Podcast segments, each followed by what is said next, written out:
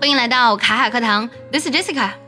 前段时间呢，看到了一个超级酷的 DJ 奶奶，她呢已经有八十二岁了。白天呢，她是一个普普通通的老太太，经营着一家饺子馆。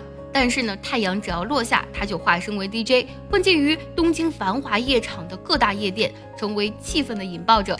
这位老奶奶真的是非常的酷，她活出了真实的自我。那么人究竟应该怎样活着呢？今天我们来分享一首英文诗：What life should be，生活应该是怎样的？想要查看完整讲解以及专项练习呢，请微信搜索“卡卡课堂”，加入早餐英语的会员课程哦。What life should be by Pat Fleming. To learn while still a child, what is life is meant to be. To know it goes beyond myself. It's so much more than me.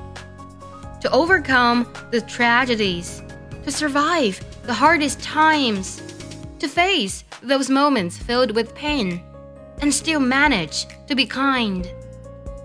To still stand up with courage, though standing on my own.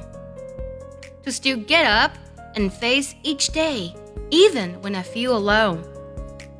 To try to understand the ones that no one cares to know and make them feel some value when the world has let them go. To live a life of decency, to share my heart and soul to always say, I'm sorry, when I've harmed both friend and foe. To be proud of whom I've tried to be, and this life I chose to live. To make the most of every day by giving all I have to give. To live a life that matters. To be someone of great worth.